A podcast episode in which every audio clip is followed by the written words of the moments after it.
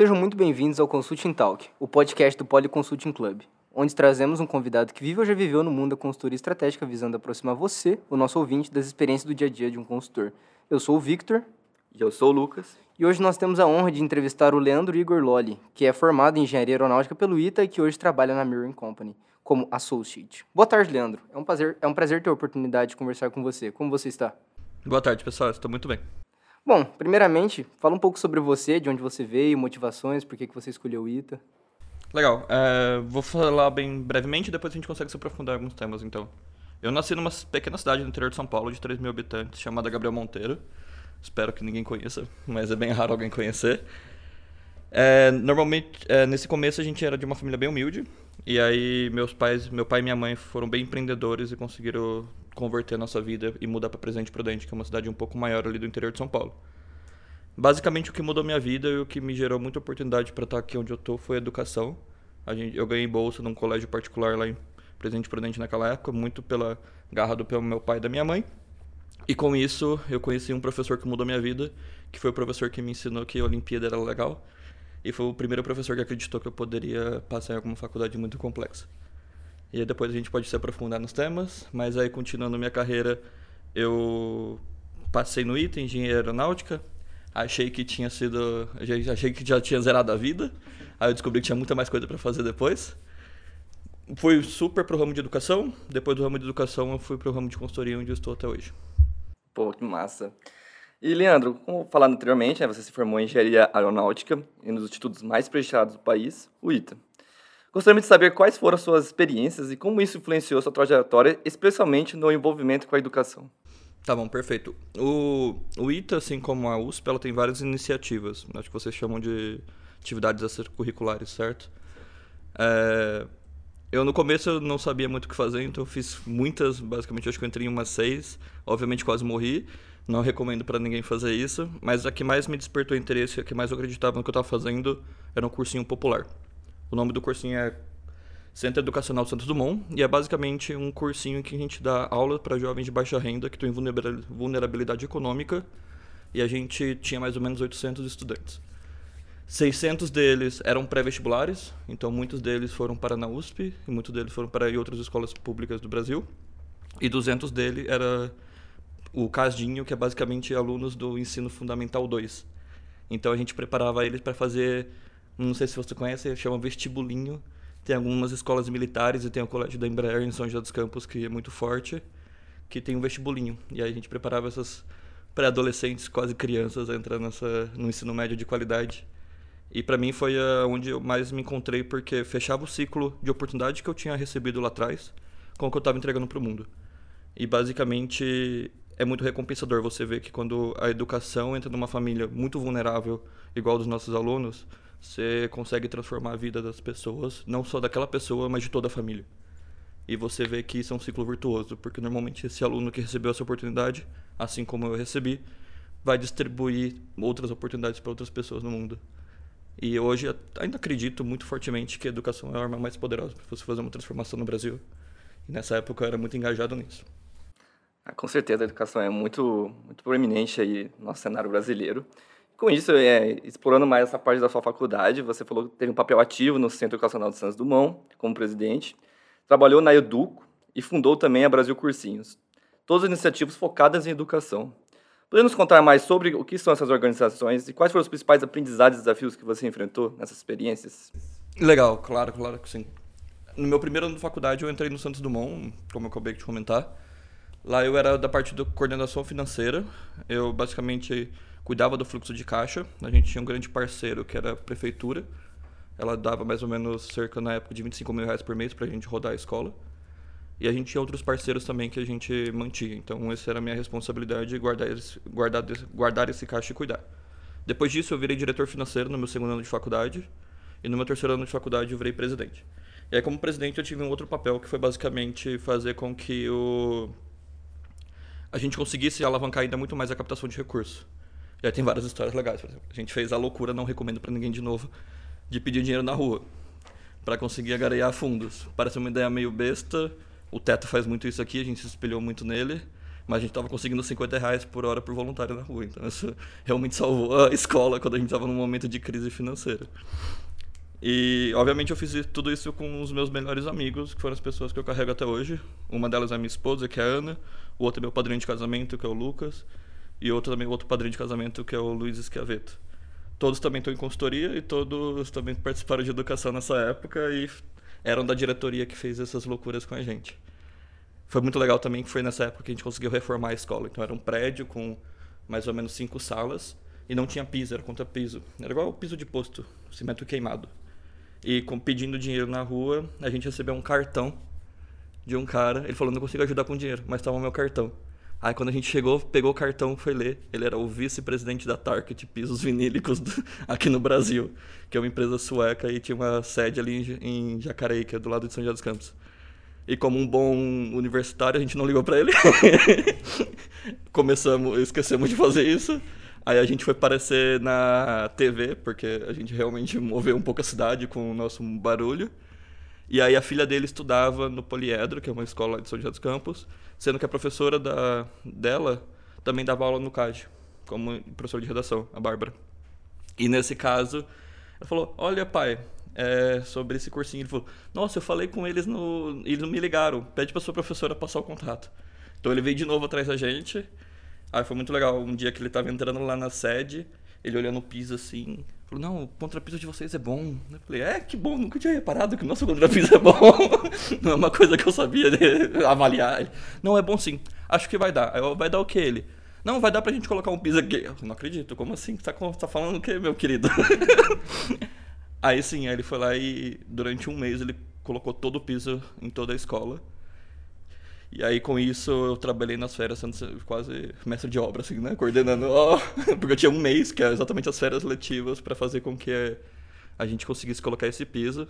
Eles deram super apoio, colocaram uma mega equipe, assim, foi um, um batalhão de pessoas. E no final a gente teve até que colar é, a cadeira de ferro, né? Então ela ia riscar o piso, a gente ficava colando carpetezinho em cada pezinho de cada carteira. Então são mais ou menos 500 carteiras, quatro pés, então são bastante. A gente ficava colando para não machucar o piso.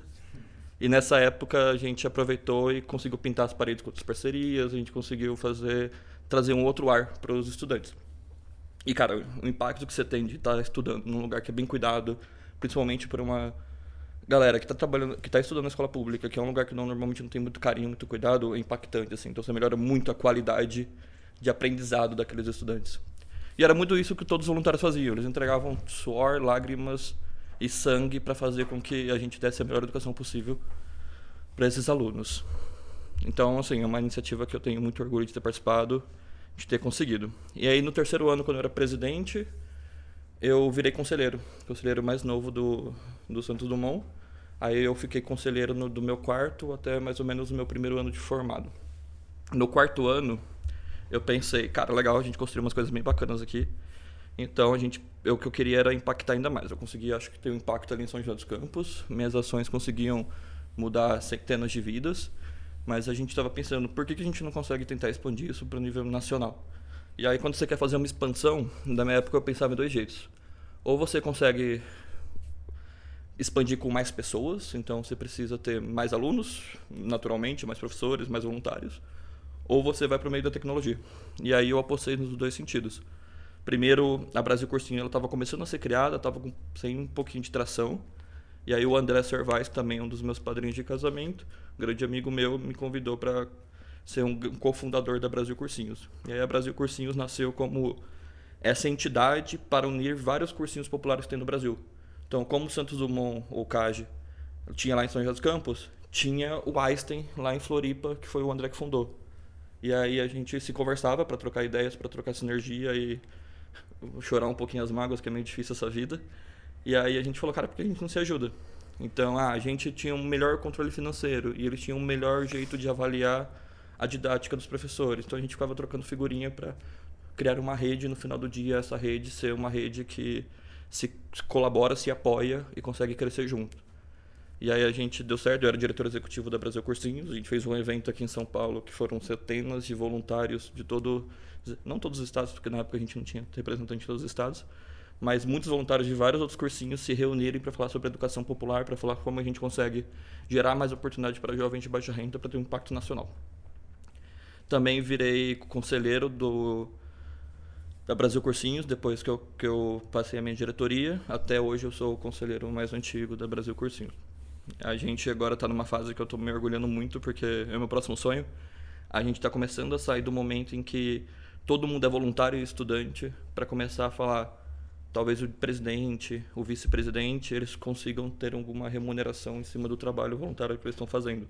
Continua tendo propósito de educação, continua sendo um trabalho voluntário, mas pelo menos para ter uma ajuda de custo para que essa galera consiga também focar na organização. Para mim é um passo que você começa a ficar mais maduro quando você consegue fazer isso. Então a gente está começando a fazer isso e eu estou muito orgulhoso disso. A nova diretoria está vindo com tudo, então vai ser bem legal. Mas lembra, como eu falei, isso eu estou aumentando o quê? Pessoas e cursinhos e alunos. Então agora, com a Brasil Cursinhos, a gente está impactando cerca de 4 mil estudantes por ano. Todos alunos de jovem de baixa renda que precisam de oportunidade. Mas aí a tecnologia também é um jeito de você expandir o impacto. E aí por isso que eu me entrei, eu entrei numa startup que na época chamava Que Mágico, que hoje depois passou a se chamar Educo. E a Educo ela foi adquirida pela Arco Educação e é uma das soluções de pedagógicas digitais hoje do da Arcotec. O que, que a gente queria fazer lá na Educo? A gente eu gosto muito de dados e muito de tecnologia. Então a nossa ideia, junto com os meus sócios, era depois eu virei sócio. Na época eu era só um mero estagiário. Mas acontece, sempre é assim. É... A gente queria entender se o aluno estudasse na minha plataforma e conseguisse acompanhar as trilhas pedagógicas. Se eu estiver falando uma palavra que vocês não conhecem, vocês me cortam. Mas trilha pedagógica é basicamente aquilo que você estuda numa sequência. Eu conseguia captar esses dados desses alunos e conseguir gerar insights tanto para o professor, quanto para o coordenador, quanto para o diretor sobre como que está a performance dos alunos, como que está a capacidade de aprendizado desses alunos e como que a gente consegue otimizar isso ou melhorar isso. Então, no final do dia a gente queria gerar uma educação personalizada para cada aluno. Então, se eu vejo que tal tópico pedagógico, a classe está com um pouco menos de desenvoltura perto da mediana ou da média, seja da escola, ou seja, todas as escolas que a gente tem paralelo, a gente poderia talvez criar um reforço para aquilo específico. A gente poderia fazer com que o professor desse uma aula de revisão sobre aquilo. Isso tudo digital. Na pandemia ficou muito mais claro entender por que, isso era importante. Antes era bem mais difícil explicar para a escola por que, que trocar a sala de aula comum, o livro, o papel, pela tecnologia era irrelevante. E, cara, foi muito legal na Educo. Na Educo eu também entrei de cabeça e fiz muitas coisas. Eu comecei, como eu falei, estagiário ali, braço direito do CEO depois eu fui adquirindo cada vez mais responsabilidade. Até chegar um momento que eu era responsável por todo o financeiro, todo o jurídico, toda a parte de gestão de indicadores da empresa e toda a parte de people. Então era tipo um COO que não olhava exatamente para o produto, mas cuidava ali, diretor executivo, administrativo, coisas assim. Obviamente isso eu ainda estava no quinto ano da faculdade. É. E aí eu comecei a ficar meio sobrecarregado, pelo como você deve estar percebendo. Eu vou dando muito sims e acabo me sobrecarregando. E o que mais me deixou triste nessa época foi que eu estava muito longe dos alunos, estava muito longe da energia, do impacto, estava mais ali no back office. E aí eu conversei com os meus sócios e a gente falou, cara, beleza, vamos mudar aqui, a gente distribui essas jobs que são mais back office. E aí me colocaram, a gente criou uma nova área que era Escola Mais, que era basicamente as tops escolas do Brasil que usavam nossos produtos e que a gente queria, na verdade, usar ela como laboratório para fazer novos produtos. E aí eu virei meio que o consultor, essa era a minha carteira, eu virei a pessoa-chave dessa, dessas escolas e no final do dia foi aí que eu comecei a ter mais esse viés consultivo, que é todo dia eu estava numa escola diferente no Brasil entendendo como que eram as rotinas pedagógicas dela, entendendo como que a gente conseguia usar tecnologia para alavancar ainda mais a educação dessa escola. E escolas que eu estou falando assim, era Colégio Rio Branco aqui em São Paulo, Colégio Bandeirantes, Colégio Master, Colégio Antares lá em Fortaleza, que são escolas fenomenais lá de Fortaleza. Tem em Amparo tem o Vila Lobos, que é sensacional, Colégio Brasília aqui no na zona norte e o Colégio das Américas.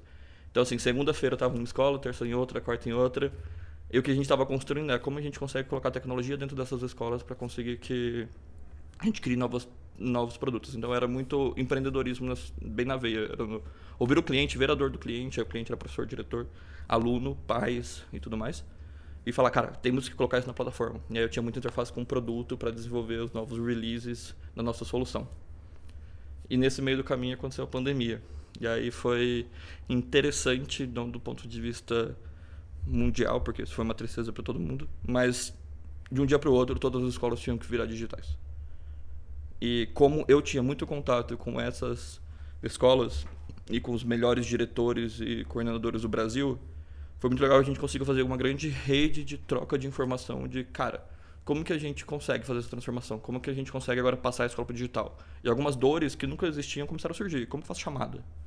Como que eu faço para o aluno entender onde que é o meet correto? Vocês estudaram um pouco nessa época, então vocês sofreram talvez um pouco disso e talvez vocês não viram o back-office. Mas no começo era um caos. Como garantir que o aluno não cola? Como garantir que a avaliação vai realmente é, avaliar? Como a gente... Beleza, a questão da cola, a questão é uma questão um pouco mais individualizada, mas no final do dia, eu quero que o aluno aprenda, é isso que o professor quer no final do dia, pelo menos os bons professores. Então, como que eu garanto que ele vai aprender nesse mundo? Como que eu garanto que a educação está passando? E aí, eu estou falando disso para Fundamental 1. Como você faz uma pessoa de, sei lá, 7 anos entrar no computador, prestar atenção no professor que está numa tela, entendeu? Então, foram desafios muito bacanas de tentar se resolver, e aí a nossa plataforma ganhou muito peso, porque no final do dia todas as rotinas pedagógicas estavam rodando dentro dela. A gente começou a ter uma montante de dados que a gente nunca teve antes. E aí eu tinha meu, meu timezinho ali que a gente criou vários dashboards de virando noite para tentar criar, criar soluções para entregar pro diretor e pro coordenador coisas muito bem fundamentadas para que eles conseguissem utilizar e usar essas informações agora para não só para testar, para ver se o aluno está aprendendo, mas para ser a nota final do aluno agora, porque não ia ter outro jeito dele fazer uma avaliação. E aí foi muito legal é, nessa época, porque, cara, ali eu vi que eu estava realmente sendo consultor, eu estava realmente criando soluções, então sendo empreendedor também, e, daria, e dava para ver que você estava realmente usando tecnologia para alavancar a educação de vários alunos. E agora a gente está falando dezenas de milhares de alunos no, no país. Peguei o a gente foi fazer a, gente ia fazer a transição para arco e tudo mais. Eu peguei um tempo sabático de mais ou menos seis meses. E aí nesse tempo o que eu fiz foi refletir o que, que eu gostava o que, que me motivava o que, que me energizava. Eu estava em educação ali já fazia oito anos mais ou menos. Sete anos na verdade. E aí eu vi que eu gostava era de estar em contato com o cliente que eu estava querendo resolver sempre educação é um desafio muito grande que eu gostava de resolver desafios grandes uma coisa que da educação é muito difícil. Os impactos é de médio e longo prazo. Então, o que eu, tô, o que eu fiz naquela época vai gerar impacto na, na sociedade daqui 5, 10 anos, porque é quando a geração evolui, né? E educação é assim, é um business um pouco mais de longo prazo. O ciclo da escola é anual. Então, Sim. naturalmente, as escolas elas pensam em anos, né? E aí eu tinha muita influência dos meus grandes amigos que estavam em consultoria e falaram, cara, você é perfil muito de consultor, acho que você vai gostar muito disso. Então, vai para vamos tentar ir para consultoria. E aí eu prestei alguns processos seletivos, entrei em consultoria, primeiro uma consultoria mais voltada ali à gestão tática, que era grados consul, grados consultoria de gestão. E ali eu vi que analytics é uma coisa que eu gosto muito, analytics é uma coisa que gera muito impacto. E por causa disso, eu aprendi muito lá, assim, muito nessa parte analítica que a Grados é muito voltada para analíticas e gerar soluções analíticas para os nossos clientes. E também que eu gosto muito de gerar amizade com o cliente, virar amigo deles e tem alguns caras que clientes que eu adorei, que eu trabalharia com certeza. Então eu tenho um carinho muito grande por eles. Depois indo para a questão mais estratégica, aí eu mudei da Grados é para onde eu estou agora, que é a Miro. E aí a Miro tava, normalmente vai fazer projetos mais estratégicos de inovação, que era uma coisa que eu gostaria de aprender que sempre fui muito prático, né? Eu sempre estava ali limpando o chão da escola, ou dando aula de química para um aluno, tirando dúvida no plantão, ou eu estava na, na startup fazendo trocando o roteador da internet para fazer a galera trabalhar, tipo assim, que tinha caído na internet. Então eu sempre fui muito mão na massa nesse sentido. Não tinha muito tempo ruim para mim e aí agora eu tô aqui, cara, eu tenho que para mim é futuro de carreira, eu preciso conseguir ver as coisas de um landscape um pouco maior, ter uma visão mais global e por isso que estratégia faz muito sentido. Cara, muito legal que a sua transição foi bem natural, né, de educação para consultoria. E acabou que hoje em dia você veio para a Miro por essa questão mais mão na massa, certo? O que, que você, você vê nela, tipo assim, um diferencial em relação a isso? em relação às outras consultorias? O que você vê de diferencial nela? Tá bom. Cara, a Miro, ela tem três coisas para mim que eu sou apaixonado, assim. É... O ambiente aqui é excepcional. É um ambiente em que você cria uma cultura em que as pessoas conseguem ser suas melhores versões. E isso é literalmente o que eu sinto mesmo. Aqui eu consigo ser eu mesmo, e a Miro acredita que eu sendo eu mesmo, eu sou a minha melhor versão. Então, obviamente, todo mundo vai errar, obviamente eu erro, mas eu sinto aqui muita liberdade para, cara, você quer fazer isso? Faz, aprende, vai atrás. É o melhor, é o melhor que você acredita pro cliente? Você acha que a gente vai fazer uma entrega fenomenal? Cara, faz, estuda. E é isso. Então a Miro ela tem, cria esse ambiente excepcional em que eu consiga, eu cons, todas as pessoas conseguem ser suas melhores versões. E para mim isso é muito diferente. A segunda coisa que eu gosto muito é que aqui a gente tem um lifestyle muito superior de outras consultorias. É, é, uma, é uma coisa, talvez um pouco da carreira, que você vai trabalhar muito, você vai se dedicar muitas horas. Naturalmente, um consultor vai ter que passar por isso. Mas a Miro, ela, ela genuinamente se preocupa com isso. Ela quer que as pessoas aqui se aposentem aqui dentro. Então, não adianta. Como você quer que as pessoas se aposentem se você está fazendo ela trabalhar 15, 16 horas por dia, ou 12 horas por dia, que seja? É muito difícil, porque você cansa. Uhum. Uma hora, você não vai ter o gás que você tem quando você tinha jovem.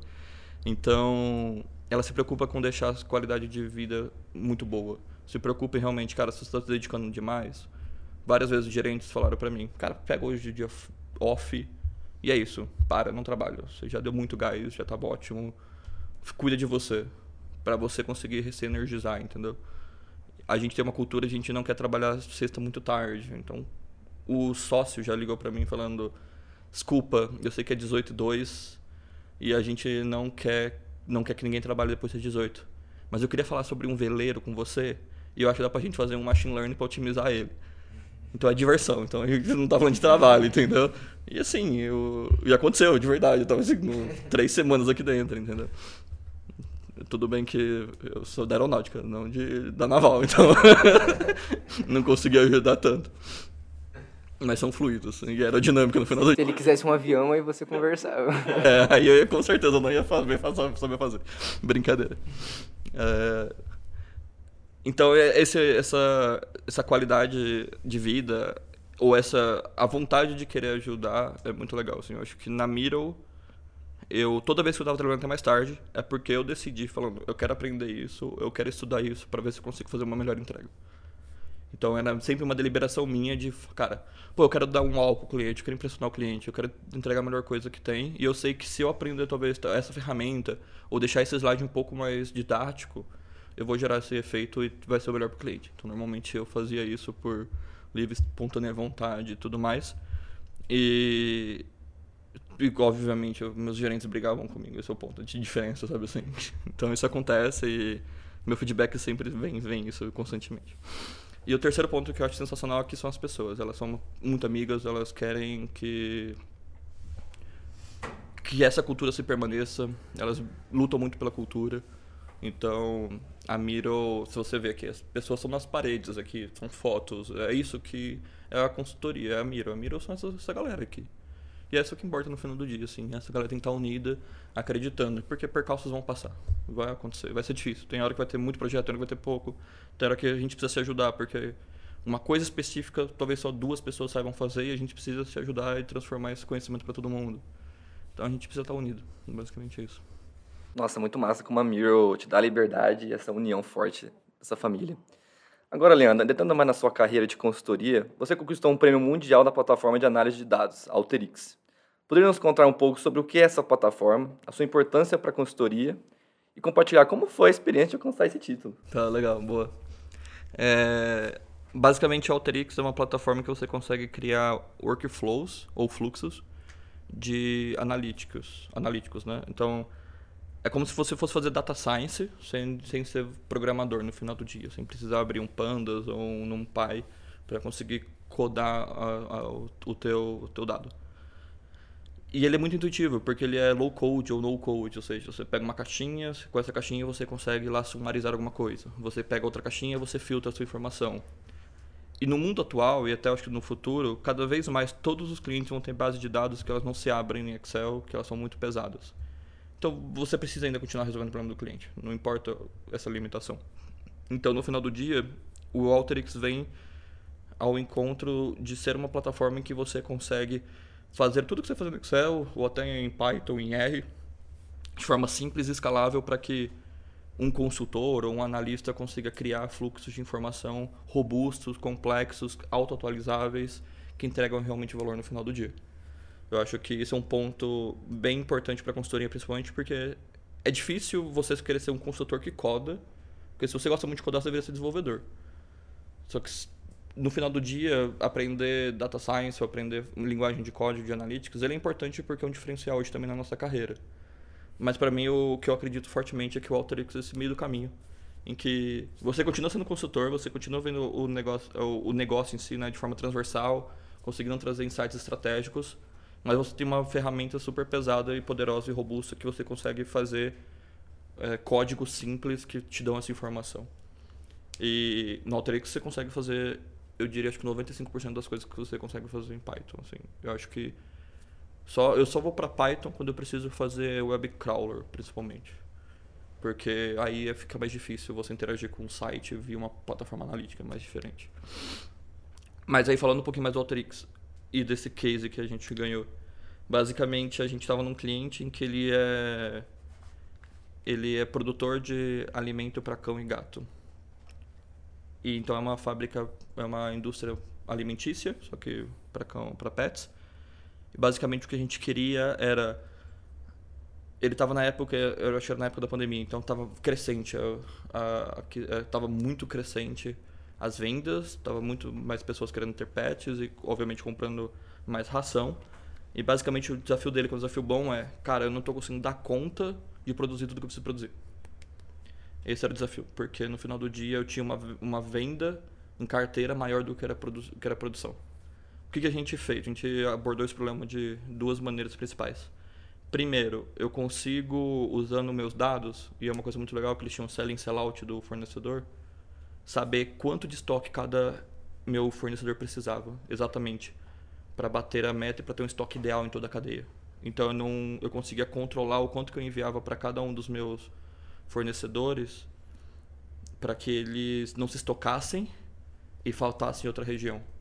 Então a gente criou um, um pipeline em que eu pegava e dividia toda a minha demanda em cotas e falava, ó, oh, tal fornecedor, você vai receber isso esse mês, o outro isso. E eu tentava deixar igualitário todos os estoques de fornecedores da cadeia. Fornecedor, tô falando fornecedor para o cliente, tá? não fornecedor meu da indústria. Então seria ali o supply, a camada intermediária. Além disso, tinha os key accounts. Né? Os key accounts a gente não tinha um intermediário, era direto com a gente. Então a gente também tinha que saber controlar a meta deles então, no final do dia, era um grande pipeline inicial de previsão de venda e controle da, da minha venda. Depois disso, eu tenho agora o quanto realmente eu tenho que produzir. Porque você se comprometeu a entregar tudo isso. E aí, agora a gente vem para uma coisa mais legal, que é extrusora, não sei se vocês conhecem, é a máquina que faz a ração. Ele é uma grande, um grande tubo termodinâmico com uma espiral interna em que você vai jogar calor e água e você vai empurrar uma massa. Essa massa é a, é a receita. Então, com essa rosca infinita, você vai impressionando essa massa. Ela vai sair como se fosse num, num, num cano com vários furinhos no final.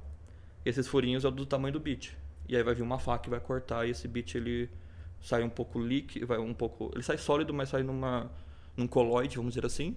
E aí você vai para uma secadora para virar o grão seco que vocês conhecem quando você compra uma ração.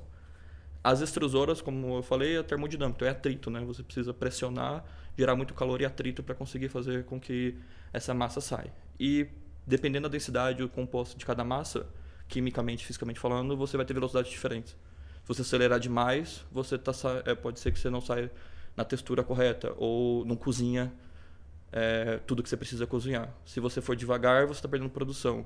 Então existe aqui um espaço de otimização linear multivariável, que é o quanto eu cada tipo de receita rende em cada tipo de máquina, porque normalmente também é, nada na vida ela é, é sem na CNTP, né? Então cada máquina, mesmo seja idêntica, ela vai render de forma diferente cada uma das, das massas. Então o que, que a gente fez? A gente estudou como que era o rendimento histórico e estatístico de cada uma das máquinas e a gente viu com o otimizador linear aonde a gente deveria direcionar cada uma das, da, das da minha demanda, né, das minhas massas de, de ração para que eu conseguisse otimizar toda a cadeia fabril. Então, cara, se a ração de gato gordo vai muito melhor na máquina 3, coloca ela na máquina 3. Se a ração de cachorro golden vai muito melhor na 5, põe na 5. Só que não é linear no sentido, ah, põe o que é cada um melhor, porque eu tenho limitação. Então, por isso que é um programa de, de otimização linear. Eu acho que se você for para universidade, seria em pesquisa operacional que você vai aprender a fazer isso.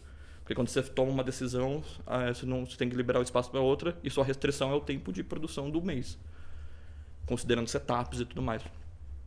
E isso era tudo encadeado no Alteryx com pipeline. Então eu fazia todo o meu cálculo de demanda de vendas, isso se unia com a parte de produção. Na parte de produção, eu soltava no final do meu fluxo como se fosse uma ordem de operação. Você vai produzir tantos quilos de tanta ração em tal máquina, nessa máquina, nessa máquina, nessa máquina. E basicamente, se você fizer isso, o seu resultado ótimo. E aí, cara, foi incrível, porque a gente. Lembra, eu tava com limita, limitação, eu não conseguia produzir mais. Porque era, tava com já 7 barra 24. Três turnos e só parava acho, domingo à tarde para fazer manutenção. A gente, nesse. Esse nesse bloco totalmente é, como fala, limitado, eu, eu consegui ainda ter 5% a mais de produção só de fazer uma melhor organização das coisas. Assim. Então foi sensacional em questão de impacto, porque produzir 5 mais quer dizer que eu ia vender 5% a mais no que eu já estava no meu limite fabril sem ter que construir uma outra planta. E na prática o que a gente fez foi submeter esse caso pro pro Alteryx, que Alteryx Mundial, e aí a gente foi premiado como a melhor solução analítica de eficiência do mundo em 2022. Aí foi bem legal, eu fui para Denver. Não sabia falar inglês direito. Aí falaram lá, Leandro Lolli, eu entrei no palco. Dei oi pra um cara que eu não sabia o nome. aí foi demais, assim. Tratado como estrela. Assim, olha aí ele lá, o cara que ganhou o prêmio. Pô, eu só criei as caixinhas, uni aqui, deu tudo certo. Então foi uma experiência bem legal, eu sou muito grato, assim, pela Alteryx de forma geral. E hoje eu tento trazer muito Alteryx aqui na Miro para que a gente consiga construir também esses pipelines e consiga fazer é, essas ações assim e talvez ganhar um próximo prêmio. Vamos ver, né? Cara, muito legal o seu envolvimento já com essa parte de dados e tudo mais. Já foge um pouco, parece, daquela consultoria clássica. Então eu queria te perguntar, assim, é, como que você vê o cenário da consultoria nos próximos 5, 10 anos? Você acha que ele vai se emergir muito para essa parte de dados, no caso, quase que 100%, ou ainda vai ter uma parte para aquele consultor clássico que sabe muito de mercado e tudo mais? É, eu acho que vai cada vez mais se misturando essas... Pensa que no final do dia é só uma nova ferramenta no seu tooltip que você tem que saber, assim. Eu acho que no futuro o mundo vai ser muito mais voltado a dados e usar ferramentas, por exemplo de inteligência artificial, de machine learning muito mais fácil. Hoje em dia isso está muito mais comoditizado. Tipo, plug and play, obviamente você tem que saber matemática e tudo por trás para você saber o que está plugando. Senão, se você colocar coisa ruim, vai ser coisa ruim, você tem que saber o que está fazendo. Então eu acho que no futuro cada vez mais vai ser demandado para você gerar realmente um impacto no cliente e você criar soluções. Então, não, eu acho que o futuro da consultoria vai ser não só entregar um PPT, que eu acho que isso gera muito valor, sim, mas talvez entregar um modelo, talvez acoplar esse modelo na operação, talvez criar algum sistema, alguma plataforma para realmente não só falar, cara, faça isso, mas cara, vamos fazer junto aqui mão na massa e vamos fazer isso aqui acontecer e rodar na sua operação. Cada vez mais indo para uma hands-on assim. Acho que sim. Pelo menos é o que eu vejo. Obviamente vai ter nichos, né? Eu acho que como a um dos valores da Miro é fazer isso com o cliente, é colocar a mão na massa com o cliente e geralmente gerar impacto naturalmente a tendência é que a gente crie soluções para o cliente e faça a solução acontecer. Então, se você teve uma colega minha que criou um modelo de otimização de estoque, teve outro colega também que criou isso para outra empresa. Cara, estamos tentando agora fazer toda essa otimização de estoque acontecer. Cuidando disso, se preocupando com isso, porque sabe que dá para otimizar e sabe que dá para gerar impacto, entendeu? Então, normalmente, minhas soluções hoje, quando eu estou no cliente, sempre vai sair de bases de dados muito grandes, passar para algum fluxo analítico, seja em Alteryx ou em Python, normalmente eu faço em Alteryx. Isso normalmente vai estar conectado em algum BI, provavelmente, para fazer o controle desses indicadores, ou em alguma plataforma que você vai ter que construir o X, que hoje eu ainda não sei, mas é uma coisa que eu gostaria de aprender. E no final do dia vai ter uma apresentação para apresentar o resultado disso sei, e como isso vai gerar impacto, e um handover muito bem feito de como conectar isso realmente na operação.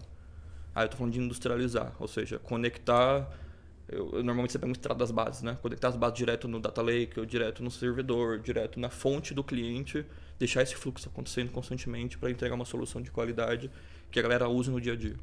Eu vejo muito mais isso acontecendo, mas talvez eu estou muito enviesado pelo que eu também gosto, pelo que eu também estou criando. Então, assim, temos que falar com várias pessoas para ter um panorama geral do, do que, é o futuro, sabe? Nossa, Leo, muito obrigado por a experiência aí com o Dalterix. Agora, adentrando mais sobre o processo de seleção do MBA dos Estados Unidos, queria entender qual foi a sua motivação para estar prestando o MBA e o que você acha que isso pode agregar à sua carreira. Legal. Eu acho que vocês perceberam, eu gosto muito de estudar. Eu vou na parte muito técnica das coisas para entender o que está acontecendo. Eu tenho muita paixão por isso. E hoje eu sinto falta de sala de aula. Eu sei que vocês não sentem, mas assim.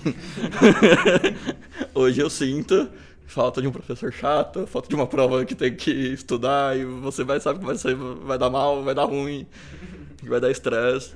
E eu quero encontrar isso no MBA, assim. Eu quero voltar um pouquinho para a sala de aula, poder estudar coisa que na época da minha faculdade eu não achava que era importante. E hoje eu falo, cara, devia ter prestado mais atenção ou me aprofundado mais naquele tema, porque eu acho isso muito relevante. É... E aí, MBA internacional é uma das portas que eu posso fazer isso, porque no final do dia eu acredito que eu vou estar em um ambiente muito legal, em que eu vou conseguir ter contato com provavelmente os melhores professores do mundo. É basicamente essa a minha motivação grande. Segunda, porque eu nunca tive experiência internacional, né? Eu acho que é importante você se você quiser gerar impacto no mundo, você tem que entender como o mundo funciona. Então você precisa entender outras culturas e entender como que agora o mundo global vai se comportar então é importante eu conversar com pessoas que eu nunca conversei. Senão eu vou ficar aqui preso no meu mundo, que é um mundo, mesmo que o Brasil seja gigante e continental, ainda ele é uma parte do mundo. Muito interessante. Você poderia contar mais sobre como funciona as etapas de processo seletivo do MBA e quais são os critérios que você escolhe a universidade que está para o seu perfil? Ah, legal. É, acho que são quatro grandes etapas. Como a gente é brasileiro, a gente precisa primeiro comprovar que a gente sabe inglês. Então você vai precisar ter uma boa nota no TOEFL, no ITS, se não me engano, ou no Duolingo, dependendo, tem que ver o que a escola aceita. Depois disso, você precisa, todo MBA vai pedir um GMAT. GMAT é uma prova de matemática e verbal, ou seja, questões de interpretação de texto, em que você precisa ter uma boa nota para você ser competitivo. Terceiro ponto, você vai fazer o application. Aí o application é onde você tem a oportunidade de contar sua história, fazer cartas ou essays em que você vai dizer, responder perguntas que a escola pergunta ou poder contar sua história, contar as suas motivações. Normalmente na application você também tem uma parte de recommendation, ou seja, recomendação, e a recomendação normalmente vem de alguém muito influente. É, pode ser o sócio, pode ser o seu gerente no projeto e coisas assim. E a quarta e última etapa, que seria as entrevistas. Então, se você faz os applications, aí você faz as entrevistas, e as entrevistas normalmente é one-on-one, você com uma pessoa. Muda um pouquinho de escola para escola que você for aplicar. Normalmente é passa pelo seu currículo, pessoa mais, mais normal, e vai te perguntando sobre sua vida, sobre suas histórias, muito como que a gente está conversando aqui. Outras são perguntas já mais direcionadas, ou cases, assim, ah, me conta um momento de liderança, um momento em que você recebeu um feedback muito duro, como você reagiu, coisas assim, enquanto fosse uma entrevista de emprego. E é, esses quatro, quatro grandes grupos, é os grupos de passo a passo do MBA. Mas num dia sai, se você passou ou não, você fica feliz. é basicamente isso. Também dá, é, eu acho legal dizer que normalmente tem três rounds de aplicações. Então não é tipo um vestibular nosso em que a gente só aplica uma vez. É um vestibular nosso que a gente só aplica uma vez, mas tem três datas de prova. Se você aplicar pro primeiro, você não vai poder aplicar no segundo. Mas é.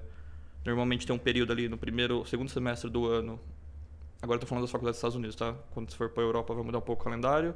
E se for faculdade de dois anos, de ano também muda.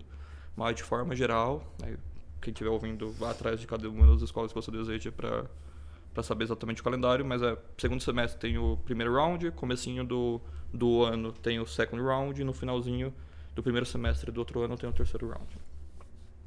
Como escolher faculdade? Cara, é difícil essa pergunta, porque no final do dia é caro, e é uma boa escolha que você tem que fazer. Normalmente, as pessoas de consultoria vão focar nas top schools, e normalmente isso é um, run, um ranking aberto no mundo. Você pode pesquisar e você vê quais são as top schools. Tem algumas que são top of mind, tipo MIT, Harvard, que até minha avó sabe o que é Harvard, então. Se sua avó sabe o que é Harvard, é tipo, é bizarro, entendeu? É... mas tem muitas boas escolas em que não tem esse brilhantismo, tipo da Harvard, que são muito boas, assim, que são muito bem reconhecidas. E, por exemplo, uma das que eu gosto muito é Kellogg. Kellogg, para mim, parece que é a Middle em universidade. Super caring, super cuidadosa. Quer muito com que as pessoas aprendam, cria uma diversidade. Kellogg é a que mais vai focar, por exemplo, você a ter na sua sala de aula não só engenheiro, mas ter engenheiro, freira, pessoas que vêm de humanas para criar uma realmente uma globalização assim de mindset, de cabeça. Chicago, por exemplo, tem maiores prêmios Nobel no mundo estão em Chicago. Então, assim, você vai estudar com a galera que ganha Nobel. Isso é meio bizarro. E isso eu tô falando mais para MBA, né? Mas se você quiser fazer um mestrado específico em inteligência artificial, tem ótimas escolas também no mundo e tudo mais. É, pô, da hora, mas assim, você tá, você sabe como escolher a escola e tudo mais, mas assim, e falou o que que o MBA te agrega. Mas Quais são suas perspectivas pós-MBA? Você espera continuar em consultoria, talvez até uma migração de volta para educação, alguma coisa do tipo? Não, hoje o que eu penso não é voltar à educação, pelo menos por enquanto. Eu gostaria de voltar para Miro e deixar muito mais robusto a frente de digital e de analytics, assim. Eu gostaria muito de criar essa frente aqui dentro, poder trazer pessoas específicas que vão poder tipo, trazer um data science, trazer um cara que, que só faz machine learning, para cada vez a gente mais empacotar soluções que são muito mais robustas e, e mais complexas para os clientes. Hoje poucas pessoas conseguem fazer, estamos aumentando o nosso conhecimento aqui interno, mas meu sonho é ter um time focado nisso, e aí seria meio que liderar uma parte mais de analytics ou de data nesse sentido, assim, sabe? Pô, cara, da hora, muito legal. Ah, até agora a gente falou vários pontos positivos da consultoria. Você podia falar um pouco mais sobre quais são lá, os principais desafios da consultoria, assim, não pontos negativos necessariamente, mas desafios ali da carreira em relação à vida claro. pessoal, balanço, tudo mais. Ah, é uma vida que você trabalha muito, você aprende muito também, é uma vida em que você tem que se dedicar bastante, bastante. Você precisa aprender muito rápido porque a cada mês você, a cada dois meses você vai estar num ambiente totalmente desconhecido em que você não sabe nada ou muito pouco do cliente, você tem que se aprofundar muito. Então, se você gosta disso, é um tesão. Se você gostaria de uma dinâmica em que você consegue ver evoluções, melhorias contínuas em um espaço tempo maior, não é muito, não, você não, às vezes não consegue ver. Tem muita coisa que a gente faz, entrega e talvez você algum dia fale com o cliente novamente e fale, e aí, como tá aquele negócio? Mas é, é alguma, isso é uma das coisas que às vezes me incomodava. Tanto que aqui na Mira me incomoda menos porque a gente realmente faz, entrega e implementa, né? Mas às vezes a gente só falava, cara, faz isso, faz aquilo. E eu sentia o. E aí, será que o que eu fiz realmente gera impacto no mundo? Porque só gera impacto quando acontecer, né? Assim, na prática é isso. Uhum. Será que realmente o é isso? Será que agora a rodovia vai estar tá mais bem cuidada porque eu fiz uma análise de tapa-buraco, entendeu? Coisa assim. Então é difícil. E aí só quem vê isso é a operação. Então. Isso é uma das coisas que às vezes te cansa. Outra coisa que cansa é Talvez você não goste de fazer slide, talvez você goste. E aí cansa fazer slide, cansa fazer essas coisas também. Mas, cara, faz parte da job, assim, nenhum lugar ele é perfeito. Tem vários prós que você pode falar, pô, adoro fazer slide, então que bom que eu vou ter que fazer slide. Ou, ah, odeio fazer Excel e fazer modelo. Ou você vai lá, que bom que tenho que fazer Excel e modelo, entendeu? E no final do dia, tem essas questões de você ter que entregar para o cliente, ter que falar, comunicar, a comunicação é muito importante para gente. Então é uma carreira que te exige muito em tempo e em dedicação de aprendizado e também de melhoria. É, consultoria não é para todo mundo. E talvez não seja para sempre também para mim. E é normal, e tudo bem. E isso acontece, assim. Tem, tem um cara que era bem experiente em consultoria que falava isso, é que consultoria às vezes é, é bom para um momento da sua vida e não necessariamente para sempre para poucas pessoas, por isso tem poucos sócios de consultoria no mundo, é, é para sempre, né? Então tem que ser isso. Hoje eu sou bem otimista, assim, eu gosto muito do que eu faço. Acho que eu sou bem apaixonado, então tenho muito viés positivo nesse sentido. Beleza, é muito legal ver essa, essa etapa da sua vida. E para finalizar, mais duas últimas questões aqui. Se você pudesse voltar no tempo, Leandro, qual conselho você daria para o Leandro que estava ainda iniciando a faculdade? Legal, boa pergunta, isso aí, bem complexa. Eu que é complexo porque eu sou fruto das minhas decisões dos meus erros e acertos do passado.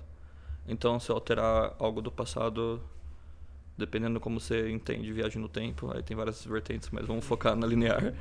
eu não sou, não serei mais eu.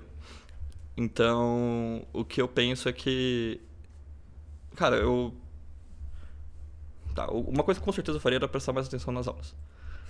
Isso com certeza eu faria porque eu fui descobrir em consultoria que às vezes uma coisa que você aprendeu lá atrás era muito importante. Um exemplo que eu dei de cabeça é que um dia eu estava fazendo um projeto numa rodovia e uma das questões de otimização de custo era saber a probabilidade de gerar uma panela, que é o jeito certo de falar de buraco. Isso é o MDO que você aprende em cálculo 3, eu acho, no ITER 3, 4, então na USP é no 4, em que você consegue criar força, consegue criar um impacto e você vê se é, realmente o buraco pode acontecer ou não e criar uma curva de probabilidade disso. Você acha que eu lembrava na época? não lembrava, entendeu? Mas aí você estuda, você fala, pô, já vi isso em algum lugar, essa equação termodinâmica aqui, coisas assim. Então, eu acho que hoje eu vejo com mais carinho algumas coisas que a gente estudava e eu achava meio, cara, eu tô querendo que mudar a educação no Brasil, velho, porque eu tô vendo DO e DP, tá ligado? Então, eles não sabem nada do futuro, então sempre quando você puder aprender, é bom aprender. Mas uma coisa que eu fazia e que eu acho que é importante é tentar equilibrar o aprendizado que é soft skill de hard skill.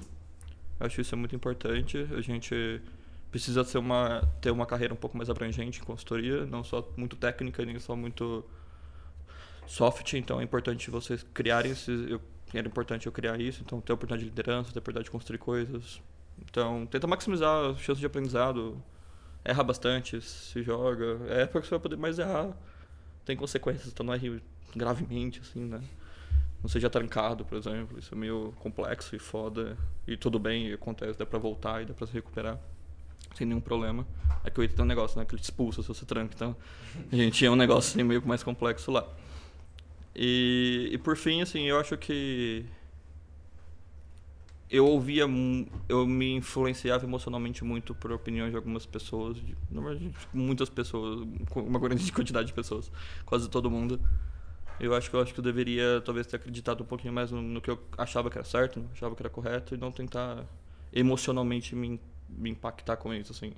Toda essa minha trajetória parece bonita, mas assim, eu tive burnout, eu tive depressão, já fui pro fundo do poço, já, já me reergui, entendeu? Então, muito do meu sabático era para me, me, me, reencontrar. Então, eu li todos os livros de propósito que tinha sabático, assim, sentido da vida, e vai indo, entendeu? Tem um livro que, ah, tem um livro muito bom que é A Morte é um Dia que Vale a Pena Ser Vivido, super deprê, entendeu? Mas é legal, é bem legal esse livro. Então eu li vários livros nessa época porque eu tava bem mal, querendo me reencontrar. Então, e muito disso vem de eu ouvi muitas pessoas que não somente tinham um carinho por mim, eu acho talvez se eu tivesse mais o carinho era um pouco diferente do que eu tava precisando receber. Beleza, seguindo essa vibe do livro ainda, a gente sempre pede para nossos entrevistados indicar um livro. Então eu gostaria de ouvir de você, qual livro você indicaria? Cara, legal, o livro que eu gosto muito, que eu acho que transmite muita mira pra gente estar tá aqui, acho que faz sentido, é o livro que chama Equipes Brilhantes, ou código The Code of Culture, que é em inglês, do acho que é Daniel Coyle, se não me engano. Daniel Coyle. E é um livro que eu li na minha startup para criar a cultura dela, e eu vim para Mira por causa desse livro. Quando o sócio falou que esse era o livro que ele leu para construir, é um dos livros de cabeceira aqui da Mira, eu falei, cara, é esse lugar que eu tenho que trabalhar, porque eu acredito muito no que esse livro fala. E basicamente é aquilo que eu comentei, é criar um ambiente em que você possa se sentir seguro. Então, você dá segurança para as pessoas, elas vão ser as suas melhores versões. Eu acho que é isso que a Miro quer transmitir no final do dia. E é isso muito que a Miro faz. Assim, ela gera um ambiente em que você consegue ter segurança no meio das incertezas do mundo, no meio das complexidades do mundo, para você poder ser a sua melhor versão. E um exemplo para mim claro foi: eu nunca fui muito bom em inglês, e eu estou melhorando isso, e eu preciso pagar essa dívida para ir para o MBA, para eu tirar uma boa nota no TOEFL, como eu falei. E quando eu pedi ajuda, a Bira falou, cara, pega um mês aí e não se preocupa. Estuda. E tudo bem, tipo, pra Mira tudo bem, entendeu? Deixar eu um mês parado. É... A gente fez uma redução de salário, mas, cara, pra mim, se fosse zero, pra mim já seria muito bom, entendeu? E tudo bem, e é isso, assim. E, cara, vai lá, vai pros seus sonhos. E é isso. Se você precisa disso, a gente vai gerar essa segurança para você fazer isso. Então, cara, sensacional, entendeu? Uhum é bizarro. Então esse livro eu acho que eu recomendo muito. Fala de várias, várias culturas diferentes e nem toda cultura é melhor para todo lugar. Então, claramente a cultura que você vai fazer na Pixar, na Disney, tem que ser diferente da cultura que você vai fazer no Goldman Sachs. porque o output de performance e de sucesso é diferente. Mas aqui eu gostaria de viver, e talvez eu me niche em quais empresas eu vou poder trabalhar é, desse livro aqui. Perfeito, Leandro. Foi uma honra conversar com você. Obrigado por ter aceitado o convite e por compartilhar um pouco da sua trajetória com a gente. Obrigado também a você, nosso ouvinte. E para mais conteúdo sobre consultoria, fica o convite para nos acompanhar nas nossas redes sociais. No Facebook e no LinkedIn Poli Club e no Instagram, arroba Poli Club. Até a próxima.